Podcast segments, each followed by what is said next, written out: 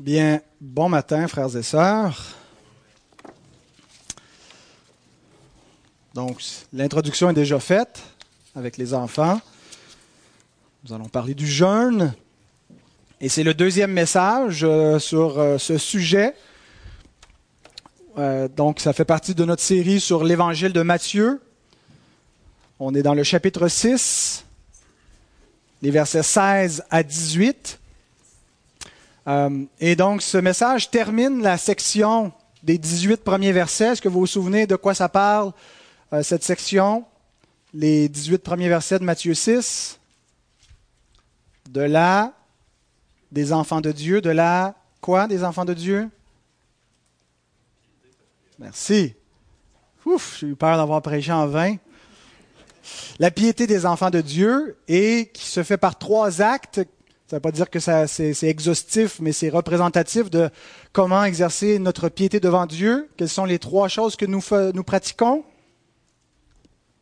Premièrement, l'eau, l'aumône, donner. Deuxièmement, la prière. Et troisièmement, le jeûne. Euh, ça ne veut pas dire donc, comme je le dis, que c'est tout ce que les seuls actes de piété, mais c'est trois exemples que Christ utilise pour comparer la fausse piété, ceux qui ne sont pas enfants de Dieu, mais qui se croient enfants de Dieu, euh, que Jésus appelle les hypocrites, et il compare avec la vraie piété.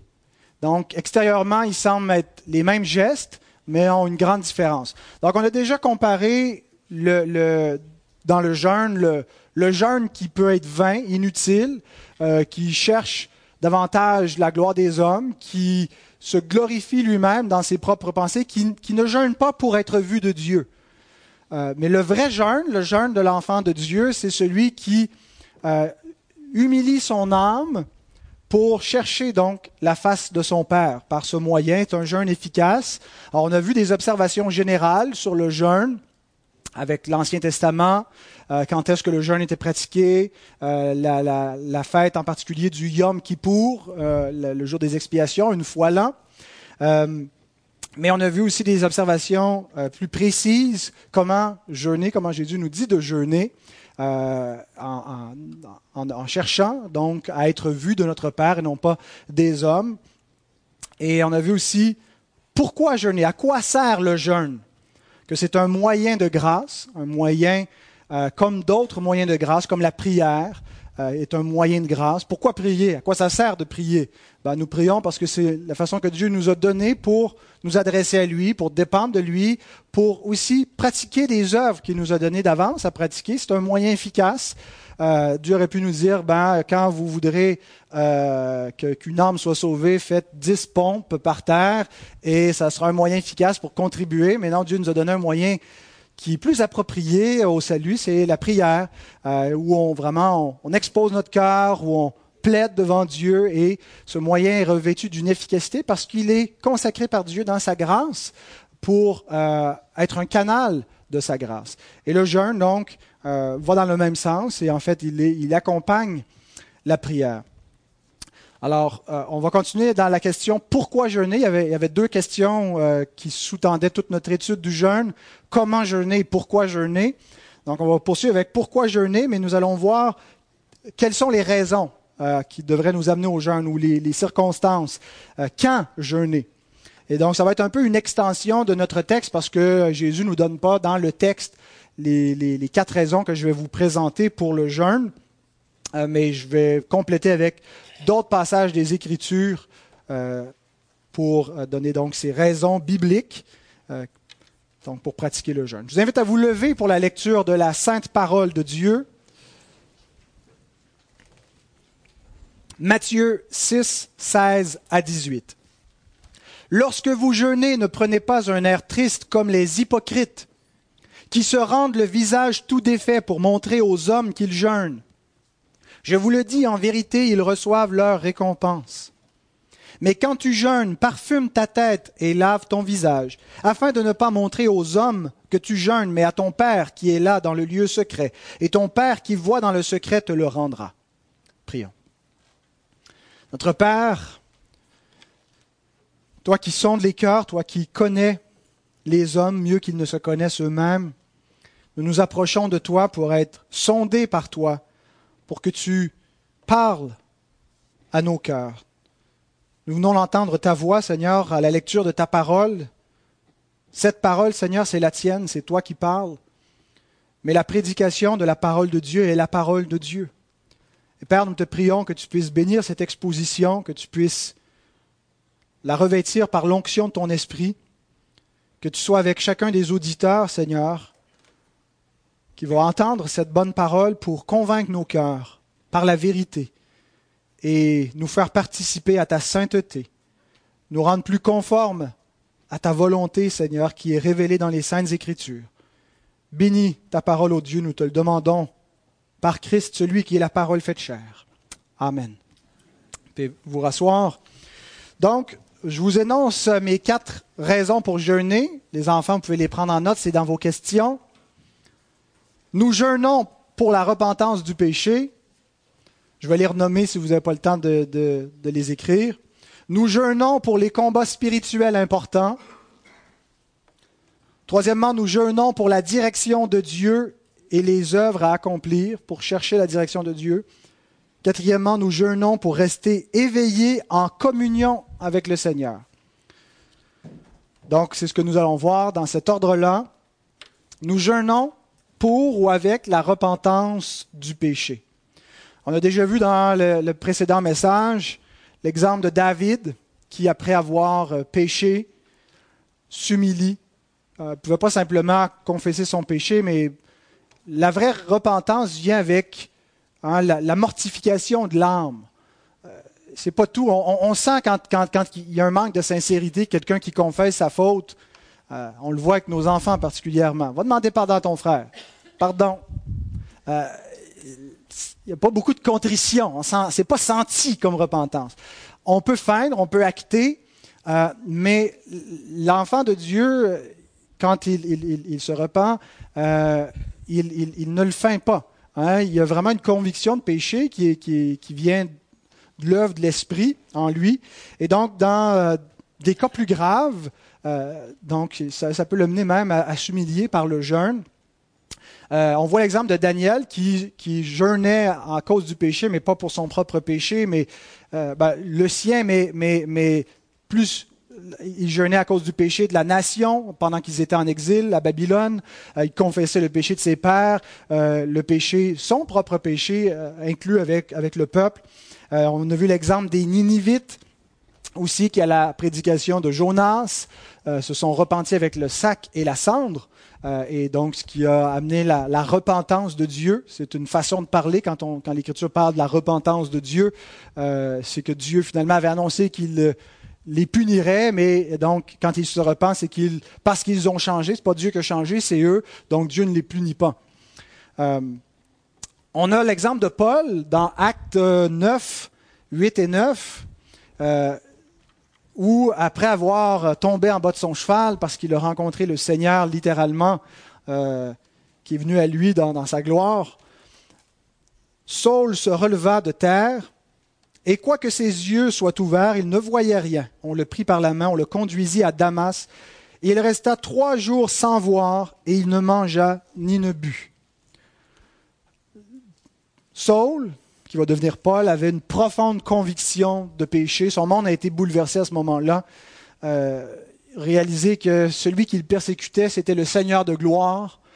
Euh, et, et, réellement, il a dû saisir qu'il était un, pécheur, lui qui se croyait juste, lui qui se faisait une gloire de ses bonnes œuvres, a pris conscience de, de son état de meurtrier, la méchanceté de son cœur, l'hostilité qu'il avait contre Dieu, parce qu'il persécutait les saints de Dieu et qu'il persécutait le Seigneur Jésus au travers de l'Église. Euh, et donc, dans cette conviction-là, ça l'a mené vraiment à une repentance. Et, dans la repentance, c'est pas un temps où on peut être festif, se réjouir, manger et boire. L'appétit ne veut pas être là, et donc il se repent. Et donc ici, c'est l'exemple à une conversion. Euh, il y a peu de conversions qui sont aussi dramatiques que celles de, Paul, quoiqu'il y a des, conversions qui peuvent mener vraiment à une repentance qui, est plus que des, de formuler des mots, mais qui, se, manifeste en action, en vérité. Euh, mais la repentance des enfants de Dieu, c'est pas seulement au moment de la conversion. Euh, nous sommes sans cesse repentants. Les, les, sauvés sont ceux qui se repentent, qui continuent de confesser leurs péchés. Ce qui caractérise un enfant de Dieu, quelqu'un qui est sauvé, qui est régénéré par le Saint-Esprit, c'est quelqu'un qui est prompt à confesser son péché lorsqu'il il, réalise qu'il a transgressé la loi de Dieu. Euh, et donc, par moments, cette tristesse selon Dieu peut le mener même à, jeûner. Euh, il n'est pas mentionné le jeûne dans l'exemple des Corinthiens, mais après avoir été sévèrement repris par l'apôtre Paul pour leur péché le manque de, discipline euh, qu'ils euh, n'exerçaient pas dans l'Église, devant l'immoralité qui était là, il se faisait un peu une sorte de gloire de cette immoralité en disant la grâce couvre toutes les fautes et on a de, graves péchés, comme si la grâce devenait une licence pour le péché. Et après avoir reçu une, admonestation de l'apôtre euh, qui les reprend et qui les, corrige. Dans sa deuxième épître, il écrit ceci, 2 Corinthiens 7, verset 11. Et voici cette même tristesse selon Dieu. Quel empressement n'a-t-elle pas produit en vous? Quelle justification, quelle indignation, quelle crainte, quel désir ardent, quel zèle, quelle punition Vous avez montré à tous égards que vous étiez purs dans cette affaire. Pas purs dans le sens qu'ils n'avaient pas péché, ils avaient péché. Mais parce qu'ils ont été contrits, parce qu'ils ont, se sont repentis, ils sont purs devant Dieu. Si nous confessons nos péchés, il est fidèle et juste pour nous les pardonner. Bien-aimés, nous sommes encore, nous demeurons des pécheurs. Et la différence entre les pécheurs régénérés et les pécheurs non régénérés ne consiste pas dans la quantité de péché ni la gravité. Il y a des enfants de Dieu qui s'exposent à la pornographie, qui commettent l'adultère, qui commettent des meurtres, à tout le moins en pensée. David est un enfant de Dieu qui a commis des choses horribles. Et donc, parfois, on peut être découragé si notre vue de la sanctification, c'est un progrès constant, constant, et puis il devrait y avoir une sorte de progression dans la sanctification. Mais on va réaliser après 30 ans de vie chrétienne qu'on se met encore en colère pour des choses vaines, qu'on est encore égoïste, qu'il y a encore en nous cette nature pécheresse. Et, quand, on pêche et qu'on a, une conviction de péché, et surtout si on réalise davantage, et je ne dis pas qu'il n'y a pas de péché banal, mais il y a des péchés plus graves. Il n'y a pas de péché véniel. Tous les péchés sont mortels, mais il y a des péchés plus mortels que d'autres, plus graves que d'autres. Et quand on les commet, il est approprié pour un enfant de Dieu de réellement s'humilier devant Dieu et même de jeûner. Ce n'est pas qu'il va gagner le pardon de Dieu par le jeûne. Mais comme, comme nos enfants, lorsqu'ils nous désobéissent et que, ou ils nous attristent, et que ça, serait blessant, insultant, offensant qu'ils ne montrent aucune contrition, aucun regret dans notre relation avec notre Père céleste. Nous devons aussi, lorsque nous l'offensons, démontrer cette promptitude à nous humilier à montrer le regret pour notre péché. Le jeûne pour le péché, c'est non seulement pour nos péchés individuellement, mais ça peut avoir aussi une autre dimension, une dimension plus euh, collective. Il y a une place pour un jeûne national, pour une tristesse, pour pleurer sur le péché de notre pays. Notre culture se corrompt. Chaque année, au Québec, on tue environ 30 000 enfants à naître. Le sang innocent coule à flot. On est rendu habitué, c'est une banalité, c'est rien. Même remettre ça en question et critiquer ça, c'est haineux. C'est de vouloir mettre une culpabilité indue sur la conscience des hommes, des femmes qui ont recours à l'avortement. Et on trouve ça banal et on s'habitue à cela, même l'Église. Il y a une place pour que l'Église proclame un jour de jeûne et de deuil pour confesser les péchés de la nation. On n'est pas dans une grande église nationale, une petite église locale qui est dans une petite association régionale, provinciale. Mais si nous, nous ne pleurons pas sur le péché de notre pays, qui va le faire? Si nous, nous ne repentons pas, savez-vous ce qui va arriver? Dieu va livrer cette nation à son sens réprouvé, pour commettre des choses pires encore. Et c'est ce qui est en train d'arriver. C'est ce qui est en train d'arriver partout en Occident. Est-ce que nous avons perdu ce sens de l'affliction pour le péché, le péché de notre nation, le péché de notre société? On peut se laver les mains et dire c'est pas nous, c'est pas nous qui sommes tachés de ce sang, mais il y a une sorte de responsabilité collective. Et notre responsabilité collective devrait nous amener par moment. Ne pas dire qu'on devrait vivre constamment dans la tristesse, jamais ouvrir une bouteille de vin, jamais manger un filet mignon parce qu'on ne peut pas se réjouir parce qu'il y a des péchés qui sont commis. Mais il y a des temps pour s'arrêter et pour confesser le péché, le péché de la nation, pour implorer la miséricorde de Dieu, pour lui demander de convertir des âmes, de sauver des pécheurs, de faire un réveil. Ce n'est pas la politique qui va changer le cœur de l'homme, c'est la proclamation de l'Évangile. Et la proclamation de l'Évangile doit être soutenue par la prière, et la prière doit être soutenue par le jeûne. Alors, peut-être on s'en parlera, les officiers et avec les autres pasteurs de l'association pour proclamer un jour de deuil, un jour d'humiliation, un jour de jeûne pour nos églises. 2 Corinthiens 7, 14. Si mon peuple, sur qui est invoqué mon nom, s'humilie, prie et cherche ma face, et s'il se détourne de ses mauvaises voies, je l'exaucerai des cieux, je lui pardonnerai son péché et je guérirai son pays. Quand pleurons-nous sur le péché de cette génération? Quand nous affligeons-nous? On est prompt à critiquer, à haïr le monde par moment, ou à être indifférent, ou à aimer le monde. Sommes-nous capables de confesser le péché, de pleurer sur le péché de cette génération? Et il y a un danger que le manger et le boire nous rendent indifférents au péché de notre nation, à notre propre péché. C'est ce que ça fait, de vivre dans le confort. Notre seul souci, c'est de rester dans le confort. On devient comme Ézéchias. Dieu annonce un grand jugement sur la nation d'Israël. Et c'est quoi la réaction d'Ézéchias? Tout va bien aller pendant le reste de ma vie? D'accord, pas de problème. Ne pense pas à la génération suivante, il ne pense pas plus loin que...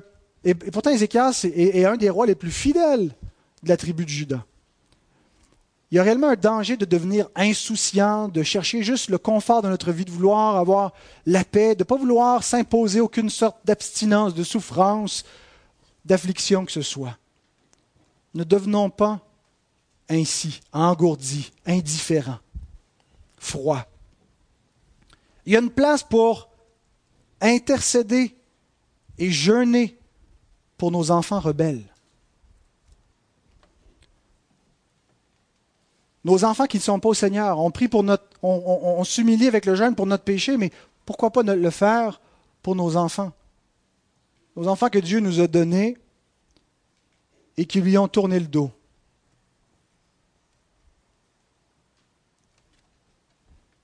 Comment prions-nous pour eux? Est-ce que c'est devenu seulement la mécanique?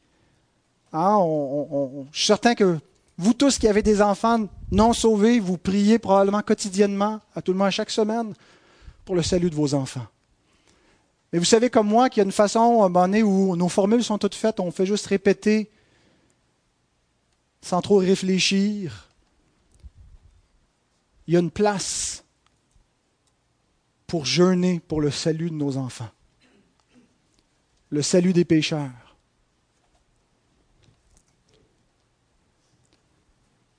intercéder pour eux, que Dieu leur montre leur rébellion, leur perdition, leur montre ce qui les attend. Il y a un temps pour se réjouir, bien-aimés. Et ce n'est pas de ce que je vais parler dans mon message ce matin. C'est un message qui appelle à l'affliction, qui appelle à prendre le, sac et la cendre, à embrasser la tristesse. On vit dans un monde de Tylénol, on ne veut pas souffrir, on ne veut pas avoir mal, on veut que ça passe vite. Mais il y a un temps pour pleurer. Ecclésias 3, 4 nous dit cela. Un temps pour se réjouir, pour rire, mais un temps pour pleurer.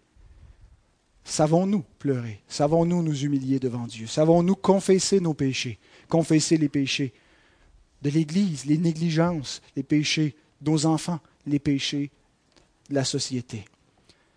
Jacques nous dit ceci, Approchez-vous de Dieu et il s'approchera de vous.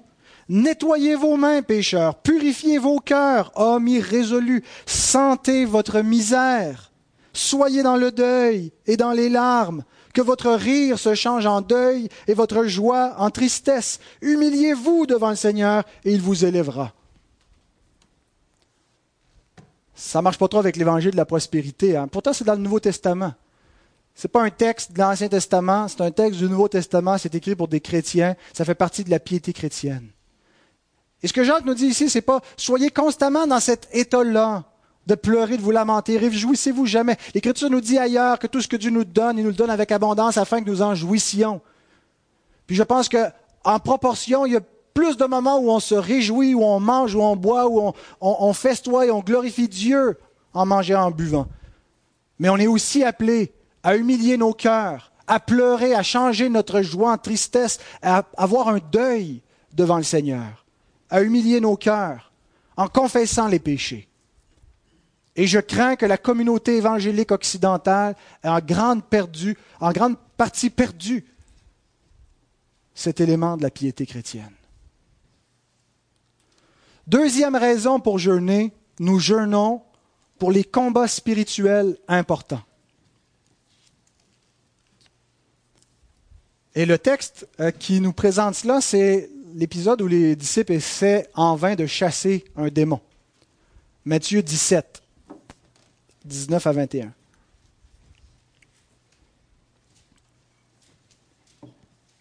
Alors les disciples s'approchèrent de Jésus et lui dirent en particulier, Pourquoi n'avons-nous pu chasser ce démon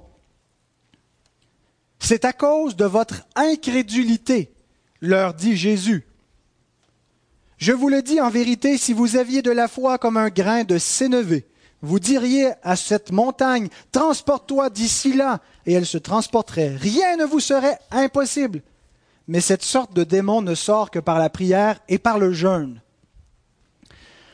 D'abord, quand on lit cette sorte de démon, je ne pense pas que Jésus se réfère à des espèces de démons. Bon, il y a la sorte de démon, euh, telle espèce, telle autre sorte. Ah, cette sorte-là, pour le chasser, il faut jeûner. Le texte veut plutôt dire l'espèce démoniaque, cette sorte de créature. Et il y a comme un, pléonasme, une redondance. Cette, cette sorte démoniaque, cette espèce démoniaque, ne sort que par la prière et par le jeûne. Donc, il n'est pas en train de désigner une sorte de démon par rapport à une autre sorte de démon, mais l'espèce démoniaque, génériquement, inclusivement. Alors, la situation, les disciples sont devant un combat qui est trop grand pour eux. Jésus ne dit pas qu'ils n'ont pas été capables de le chasser parce qu'ils n'ont pas assez jeûné. Il dit que vous ne l'avez pas chassé parce que vous êtes incrédule. Vous êtes devant une situation qui requiert de la foi, qui requiert une confiance en Dieu. Vous êtes devant un adversaire qui va voir votre doute, qui va voir votre faiblesse et qui va vous résister. Vous êtes incrédule, vous êtes faible, vous êtes devant un combat spirituel trop grand pour vous. Alors la cause, c'est l'incrédulité. La solution, c'est le jeûne et la prière.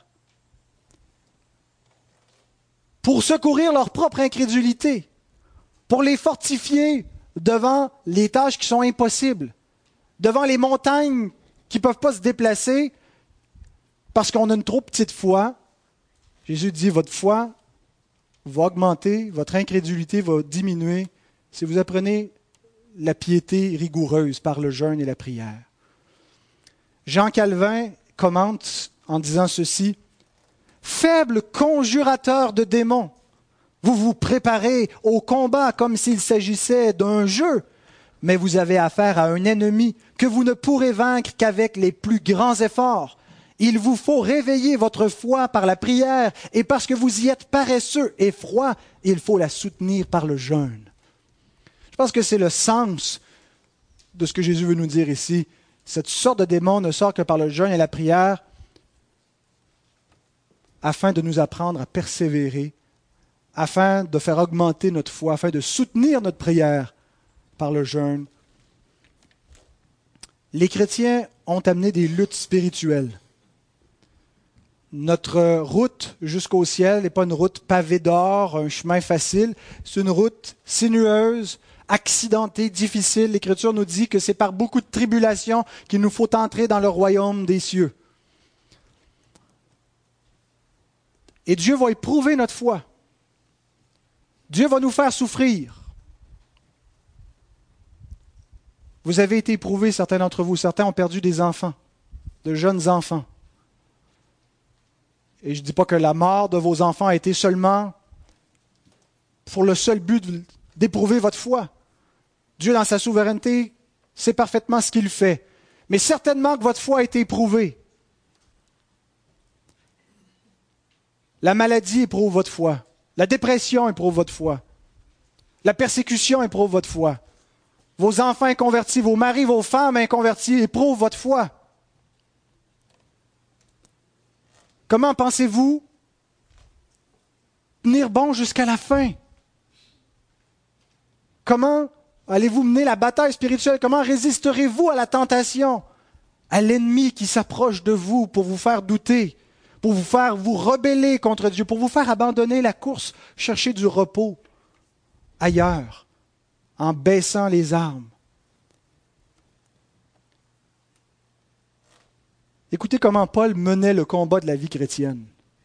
2 Corinthiens 6, 4 à 7. Mais nous nous rendons recommandables à tous égards comme serviteurs de Dieu par beaucoup de patience dans les tribulations, dans les calamités, dans les détresses, sous les coups, dans les prisons, dans les séditions, dans les travaux, dans les veilles, les veilles de prière, dans les jeûnes, par la pureté, par la connaissance, par la longanimité, par la bonté, par l'Esprit Saint, par un amour sincère, par la parole de vérité, par la puissance de Dieu, par les armes offensives et défensives de la justice. On n'est pas dans une petite campagne, une petite promenade en campagne, bien aimé. On est en terrain de guerre.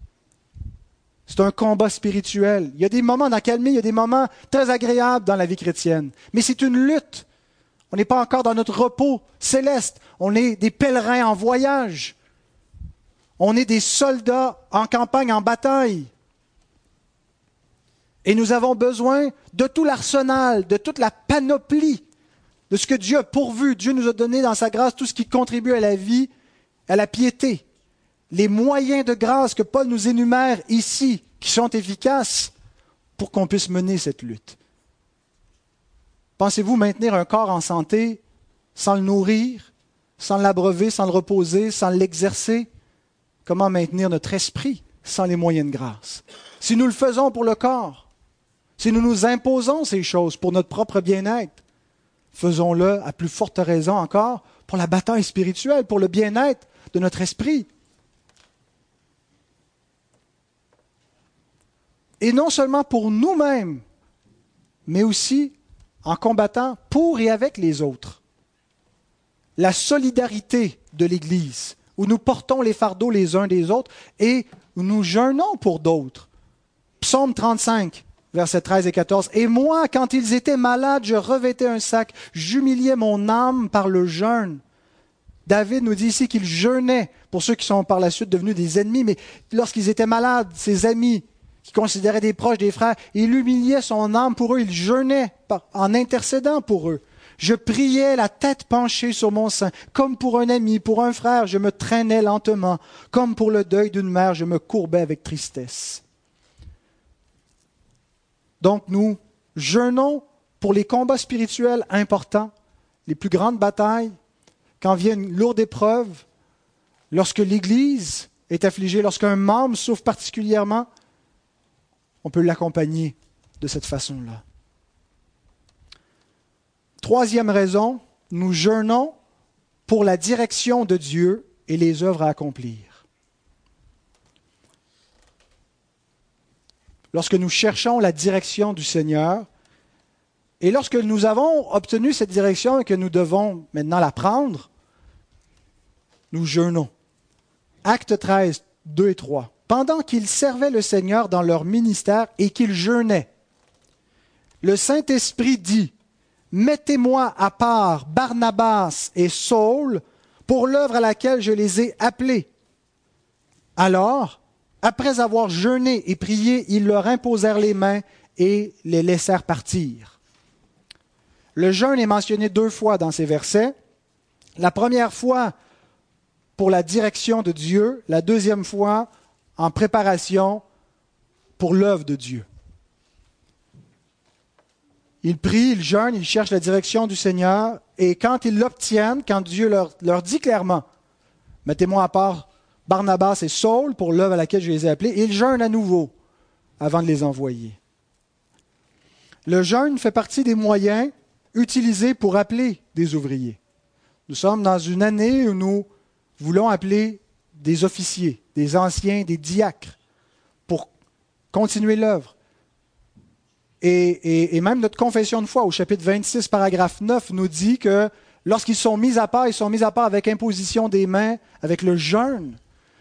et donc pendant tout le processus, pour exercer notre discernement, pour chercher la face du Seigneur, ceux en particulier qui sont déjà officiers devraient, nous devrions ensemble, mes frères, consacrer des jeûnes à demander la direction du Seigneur, demander du discernement, à demander au Seigneur qu'il élève ceux qui l'appellent à le servir dans les offices. C'est important.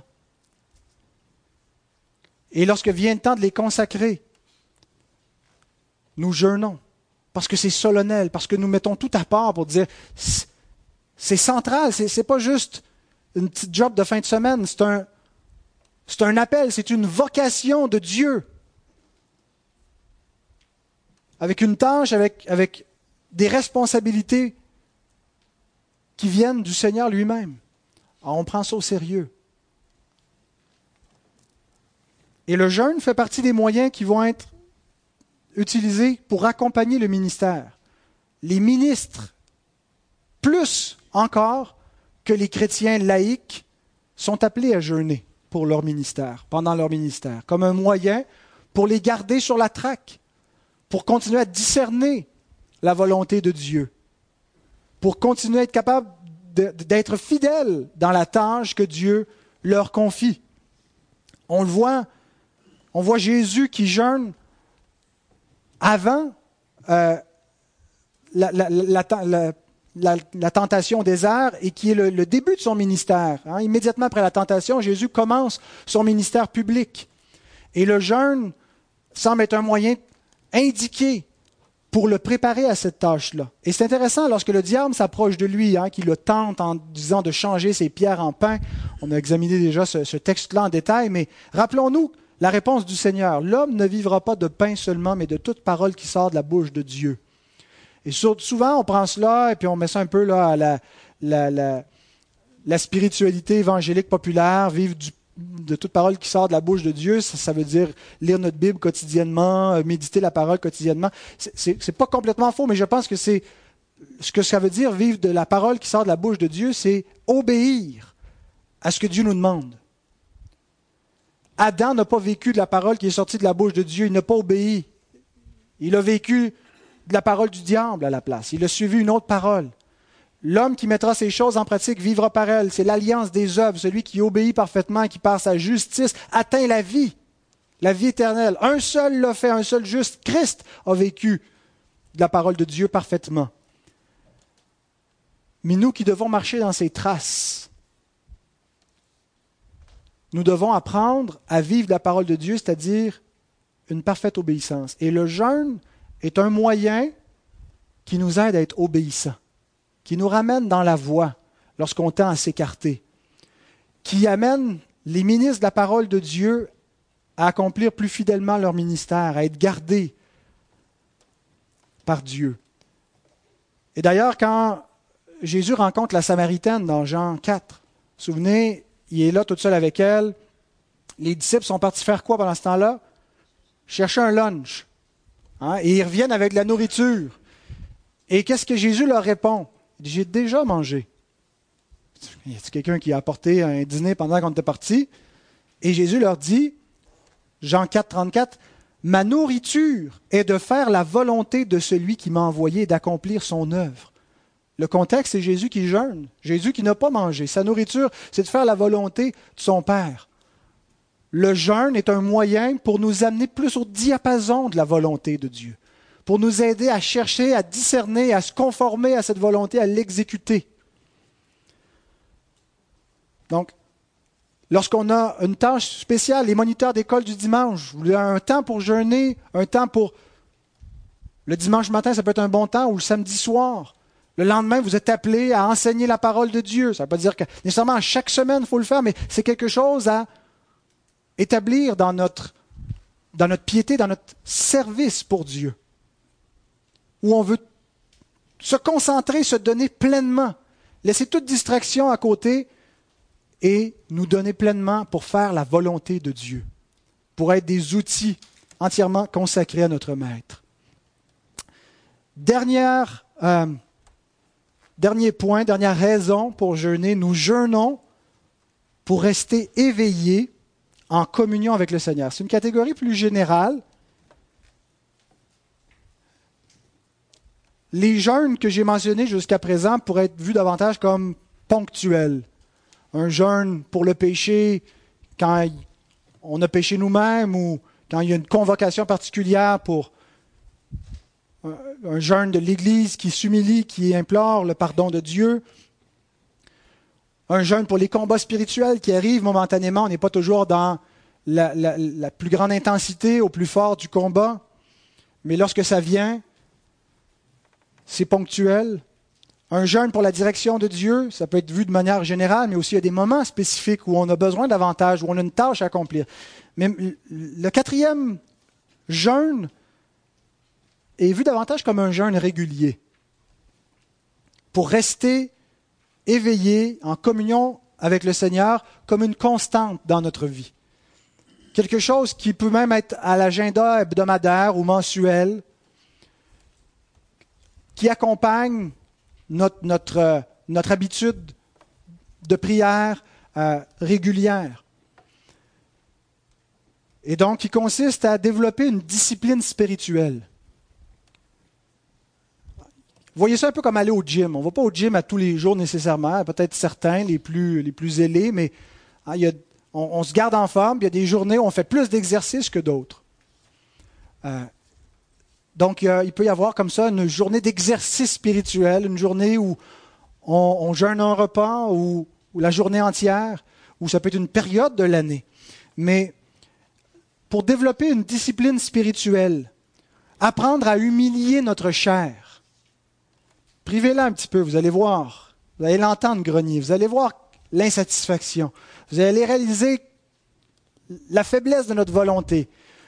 À quel point euh, la, chair a, une emprise puissante. Et, pas la chair, le péché comme tel, mais le corps lui-même et ses désirs. et c'est souvent le corps et ses désirs qui nous mènent au péché. Mais on est appelé à la maîtrise de soi. Non pas être maîtrisé par nos désirs il y a des personnes qui sont complètement asservies, maladifs à leurs appétits, à leur dépendance à l'alcool, à leur dépendance à différents plaisirs de sexualité, de drogue. Ils ne se contrôlent pas. Ils sont contrôlés par leurs appétits, par leurs envies, par leurs désirs. Et c'est une façon donc de reprendre le dessus, de mortifier notre chair et de dire c'est moi qui ai le boss. Je ne suis pas contrôlé par quoi que ce soit. Paul dit je ne me laisserai pas servir par quoi que ce soit. Je ne veux pas être dépendant de quoi que ce soit. Donc, un jeûne qui a plus une, fonction d'amener une discipline spirituelle dans notre vie et qui est peut-être motivé par le danger de l'engourdissement, le danger de s'endormir, le danger de ne pas être éveillé, de ne pas être aux aguets, le danger de tomber dans la paresse. Et ça arrive lorsque notre chair est toujours et constamment rassasiée. Je suis en train de lire Jérémie et j'ai été frappé par ce verset au début, dans Jérémie 5, verset 8. Semblable à des chevaux bien nourris, qui courent çà et là, chacun henni après la femme de son prochain. C'est quoi le, problème? Constamment rassasiés, semblable à des chevaux bien nourris qui sont constamment rassasiés, qu'est-ce que ça développe? L'insouciance. Manque de rien devient un peu insouciant. Le seul souci, c'est de, manquer de rien. C'est de rester confortable.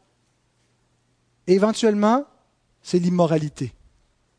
L'insouciance, le prochain pas, c'est l'immoralité. Le jeûne est un moyen de nous préserver de cette, en étant constamment rassasié, de ne pas tomber donc dans cette insouciance. Bien-aimés, le plus grand danger que vous courez, je pense, n'est pas de devenir des hérétiques, des antitrinitaires qui allaient rejeter la divinité du Christ ou redéfinir les doctrines chrétiennes. Le plus grand danger, ce n'est pas de devenir euh, des immoraux, flamboyants, qui vont tomber dans des, péchés vulgaires, grossiers, évidents.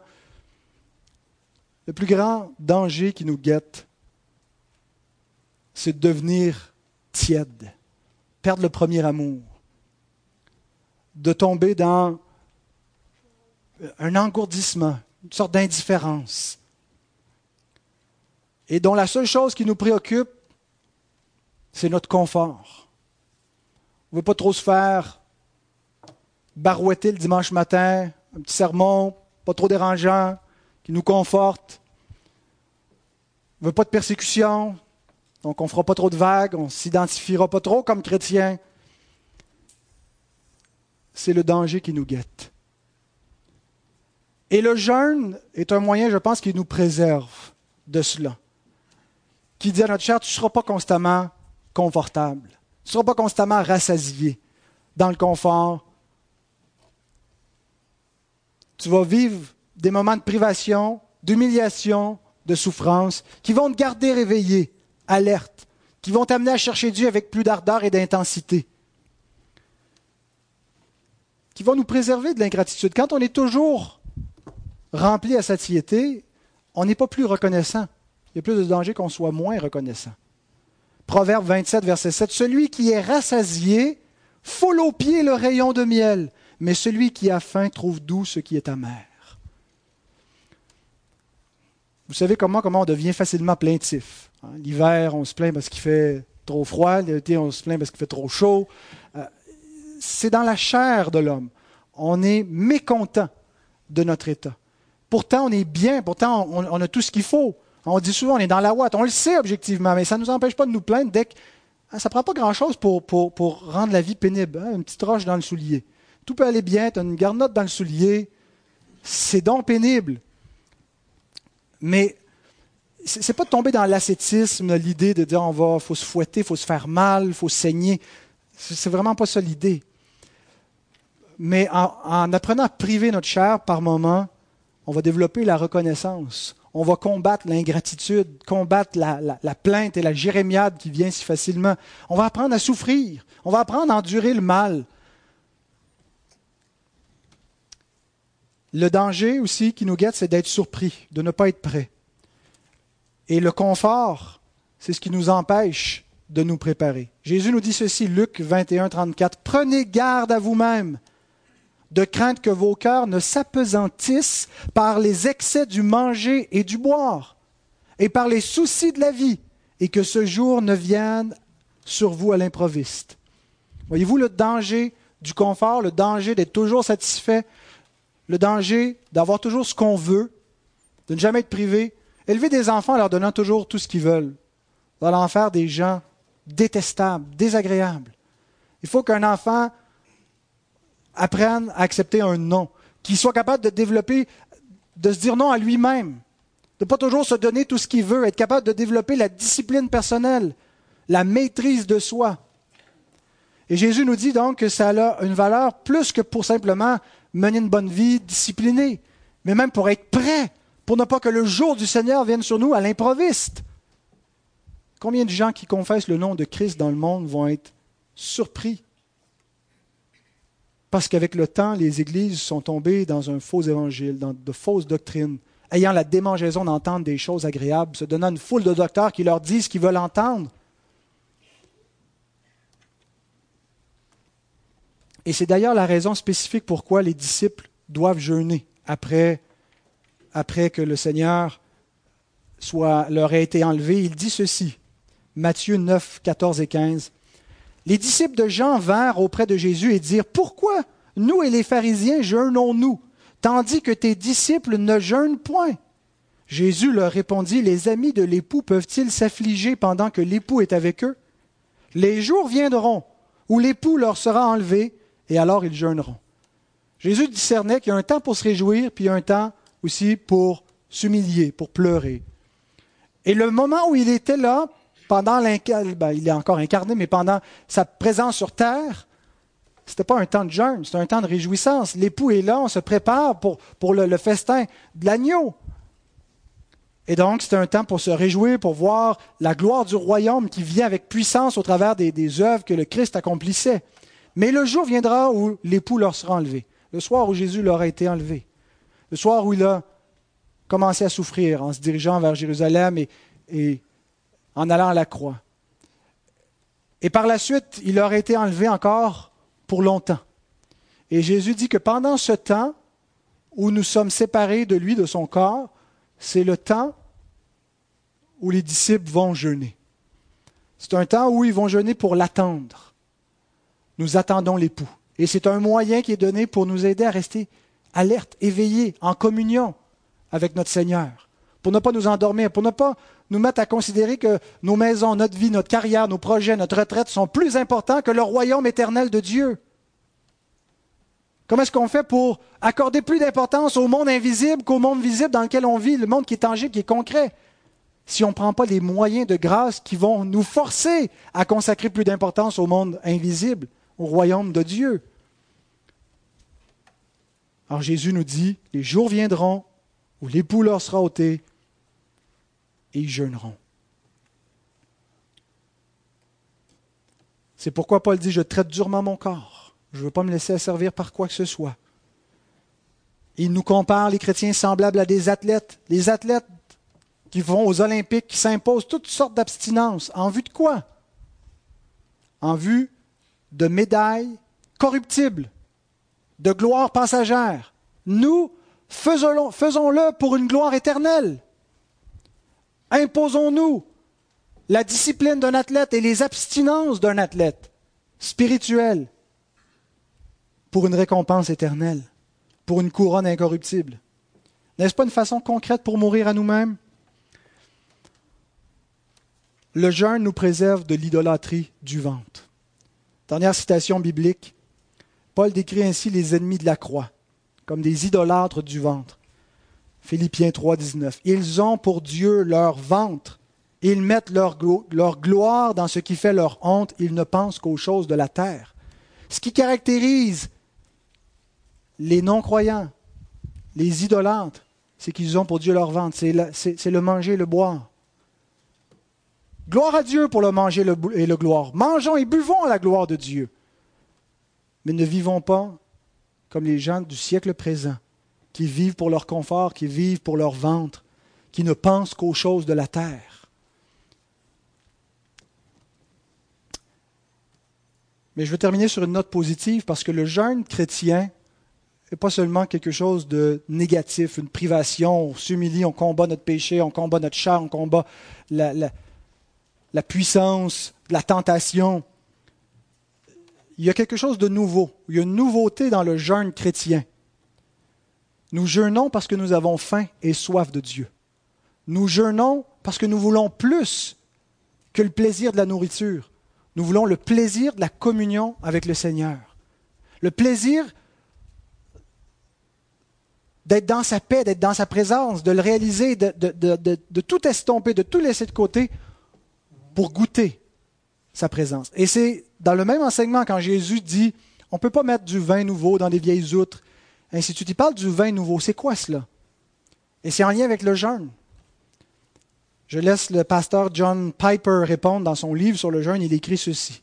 Nous avons goûté les puissances du monde à venir. Et notre jeûne n'est pas motivé par la faim de quelque chose que nous n'avons pas expérimenté, mais parce que le vin nouveau de la présence de Christ est si réel et satisfaisant. Nous voulons donc tout ce qu'il est possible de goûter. La nouveauté de notre jeûne consiste en ceci. Son intensité provient non de ce que nous n'avons jamais goûté le vin de la présence de Christ, mais parce que nous l'avons goûté de manière si merveilleuse par son esprit et que nous ne pouvons, pardon, et que nous ne pourrons plus être satisfaits avant, ne, avant que ne vienne la joie éternelle et parfaite. Le nouveau jeûne, le jeûne chrétien, est une fin pour la plénitude de Dieu, Elle est excitée par l'arôme de l'amour de Jésus et lorsque nous goûtons à la bonté de Dieu dans l'évangile de Christ. Alors voilà d'amples raisons pour pratiquer momentanément le jeûne dans nos vies, dans notre vie d'Église. Que Dieu bénisse sa parole. Amen.